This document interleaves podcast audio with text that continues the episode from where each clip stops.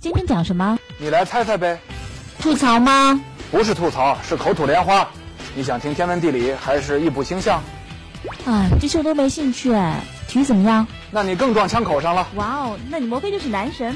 快讲快讲。那你就来听听我的黄段子，不要想歪哦。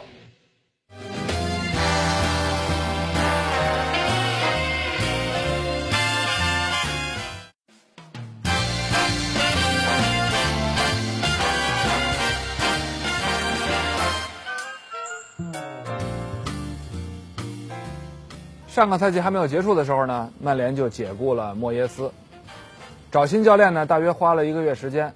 今年五月，赛季快结束的时候，宣布荷兰人范加尔将执教曼联。本节目由哈尔滨啤酒首席赞助播出，哈尔滨啤酒一起 happy。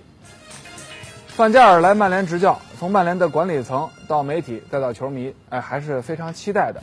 跟莫耶斯相比，毫无疑问，范加尔更大牌，履历。非常的漂亮，荷甲、西甲、德甲、欧冠的冠军人都拿过。今年的巴西世界杯带荷兰队打得也相当不错啊，以不败的战绩，只输了一场点球啊，获得第三名。闯荡过世界这么多的地方，证明他执教真的很有本事，有一套。另外呢，他的理论水平也很高，擅长培养年轻人。当年九五年，带着一帮青年禁卫军的阿贾克斯啊。在决赛中力斩当年不可一世的 AC 米兰，获得了欧冠的冠军啊，非常难得。这么大的腕儿，仍然对工作还保持着热情。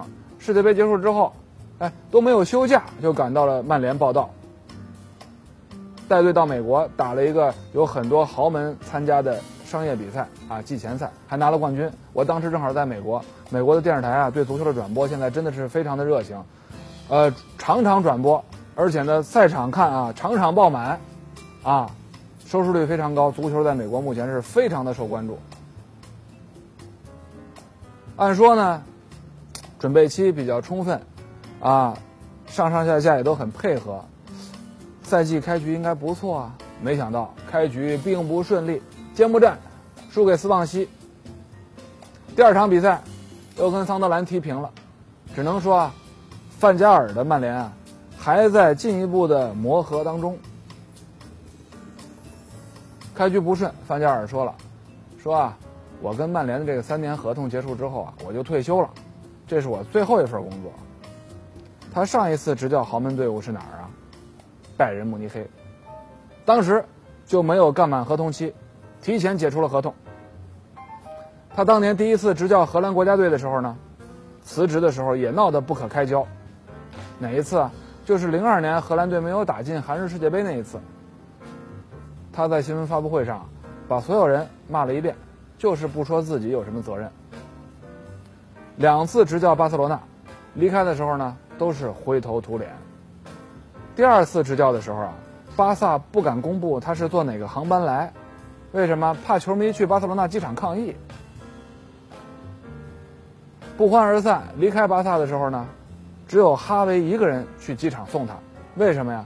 他把十八岁的哈维啊，果断地从二队提拔到一队，并且树为场上核心，所以哈维感激他。当然了，从后来巴萨的辉煌经历来看，范加尔确实是慧眼识珠，为后来的巴萨王朝奠定了基础，留下了哈维这么一个不可替代的核心。回顾范加尔的几次失败的经历啊，几次尴尬的遭遇，主要原因有两个。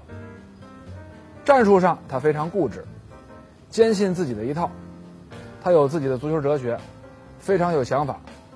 大概是在二零一零年，他提出过，哎，修改世界比世界大赛的这个规则。什么什么修改啊？取消点球大战。他说这个点球大战跟买彩票一样，是撞大运。我支持引进决斗的做法。啊，要是需要的话呢？踢加时赛，要如果如果九十分钟踢平了啊，加时赛分成上下半场，啊，各踢十五分钟吧。但是每踢五分钟呢，两个队就各撤掉一人，再踢五分钟呢，又撤掉一人。也就是说，到了加时赛的第五分钟变成了十打十，加时赛的第十分钟变成了九打九，加时赛上半场十五分钟踢完变成了八打八。如果加时赛三十分钟都踢完，最后变成六打六。哎，不断的减人，他怎么个逻辑呢？他说这么踢啊，只有最好的队才能够确保赢球，而且呢，不要让单独某一个球员去承担罚点球不中这样一个责任，要让一个团队去面对胜负，而不是最后让媒体球迷归咎于某一个倒霉蛋。哎，他点球没踢进去，大家输了。哎，如果这么踢还没分出胜负，他就说那就用金球来决胜，就是哪方先进球，比赛结束，并且获胜。这主意够大胆的吧？这比我老邪在世界杯期间提出的说九十分钟踢平之后先罚点球，啊，点球决胜之后再踢加时赛。这样呢，如果点球决胜输的那个队在加时赛里玩命踢，我如果加时赛赢了球，我这个权重大于点球决胜。而加时赛里边那个点球赢的那个队呢，你可以死死炮守平，因为我点球赢了，我加时赛只要平，我点球赢，我点球权重大，我就过关。他这个比我那想法还激进，不过想想也更有趣。不过操作起来他这太难了。这足球比赛是没有暂停的，怎么能够踢到每五五分钟的时候，裁判掐一下表，哎，两边各下去一个？这教练还添一新新麻烦，得琢磨好五五分钟的时候谁下，十分钟的时候谁下，十五分钟的时候谁下，最后场上留哪六个人？这比赛变得太有意思了，啊，这就是范加尔荷兰人的想法啊，总是。很神奇的，他还有别的建议呢。他还建议取消界外球，不要用手制，改成用脚踢。哎，这个做法呢，国际足联在世青赛里边还真的试用过。他还建议啊，取消边裁，的助理裁判，设两个主裁，各管半个球场。另外呢，再加一个电视裁判，他觉得这样就够了。战术方面，范加尔绝对是宗师级的，非常自信。执教阿贾克斯的时候，按照自己设计的战术体系要求，他不准边后卫套边助攻插上。执教巴萨的时候呢，为了坚持自己的战术，他跟里瓦尔多当年的世界足球先生公开冲突，坚决让里瓦尔多踢左边锋，还对里克尔梅非常不感冒。这方面呢，他跟同胞希丁克正好相反，希丁克也是走南闯北，但灵活多了，能够因地制宜。当年靠龟缩防守加反击。带埃因霍温拿了冠军杯，之后呢，在不同的队也是风格多样。哎，到哪儿看人下菜碟儿，我有什么材料炒什么菜。啊，带荷兰队敢跟巴西队打对攻，带韩国队依靠体能让球员疯跑。而范加尔呢，他也不是一直不变，也有放下身段的时候。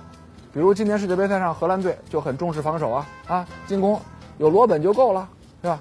哎，但是呢。估计这种风格啊，不是他喜欢的，他不痛快啊，哎，尽管是最适合的。荷兰队现在没什么好后卫，于是他就用了三中卫，哎，用数量弥补单兵质量上的不足，啊，后卫个体能力不行，咱们踢不了攻势足球啊。从前荷兰足球鼎盛的时候，因为有一批非常优秀的后卫敢于压上去打啊，所以说大家看到的敢进攻的球队啊，首先是那后卫特厉害，才敢压着对方打，后卫不行的队啊，哎。不敢往前顶啊，只能退回来。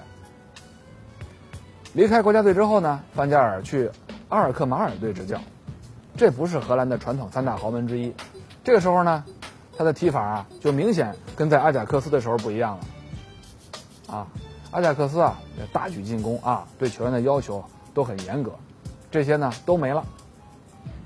他在阿尔克马尔拿荷荷甲冠军那次啊，整个阵型后撤，中场让给对手。让对手占据主动，你来吧，你攻吧，我呢，加快由守转攻的速度，打防守反击，快速简练进攻，迅速通过中场，直传，加上这个前锋插上，最常见的破门，哎，就是这种快速反击。在阿尔克马尔的经历啊，相当于让他恢复了元气，拿了荷甲冠军，有了成绩啊，哎，就有了东山再起的机会。结果呢，拜仁慕尼黑找上门来，请他当主教练。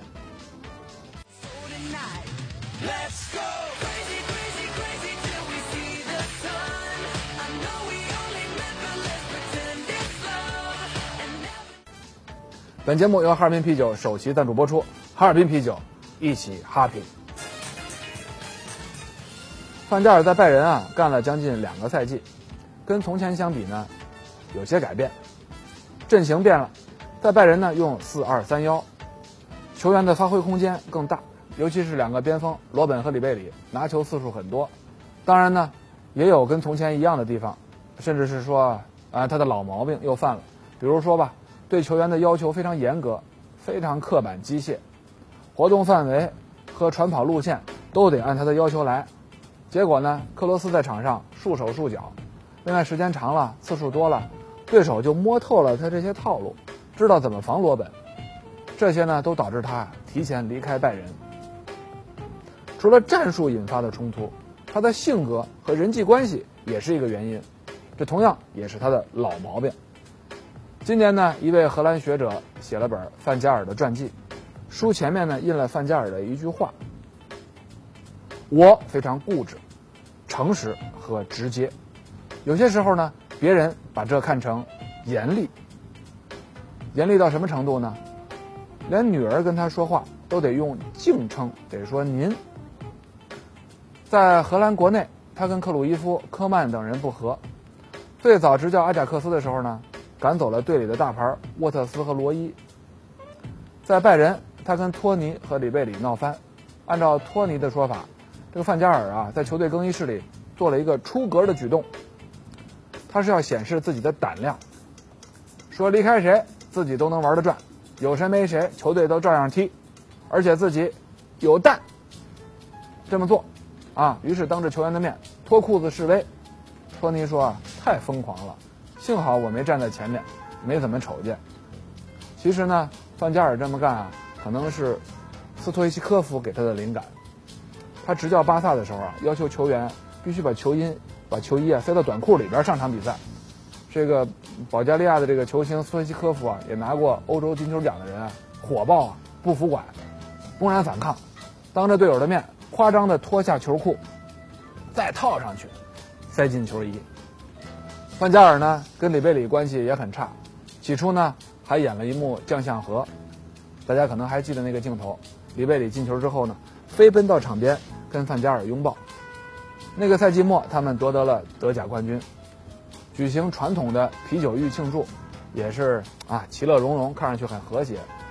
但是最后啊，他跟里贝里啊，互相都不说话。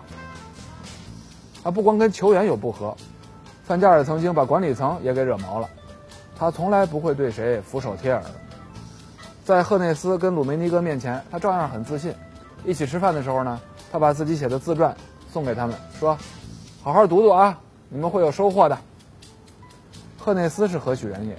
拜仁帝国的头号功臣，权倾天下，他不可能一直容忍范加尔啊。最后终于爆发了。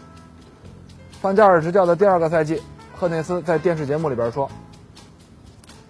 很难和范加尔交流啊，因为他相当固执，从来都不相信，也不肯接受别人的意见，这算是公开表达不满。他还说啊，自己已经观察范加尔好几个月了。可当时，啊，最早邀请范加尔来执教拜仁的时候啊，他说的是已经观察了范加尔好几年了。范加尔呢，倒是个乐观开朗的人，战术上的固执，人际关系方面的自负啊。这些呢都不影响他，执教曼联的话呢，这还是两个定时炸弹，不知道能不能干满三年。另外呢，他没有在英超执教的经验，曼联呢也从来没有用过外国教练。啊，我说的是非英国的教练啊，老爵爷是苏格兰人，毕竟还是英国人呢啊。但是呢，对于处于这个老爵爷留下的这个这个王朝背后的这个阴影期啊，这么一个转折期的曼联来说啊。范加尔确实是一个非常合适的过渡人选，为什么呢？他的个性、他的能耐、他的本事，就算在过渡期，也能折腾出大名堂，起码能够给曼联保持一个关注度。他骨子里呢喜欢进攻，他的足球哲学呢跟曼联是一致的。其次呢，他的理论造诣很高，善于培养年轻人，正在按照自己的思路呢组建球队，啊，买了埃雷拉和罗霍，啊，将来离开之后呢，肯定能给曼联。留下几员大将，留下点资产。曼联呢，其实也似乎留了后手，让吉格斯给范加尔当助理教练。如果范加尔提前走人啊，估计王老吉可以随时顶上去。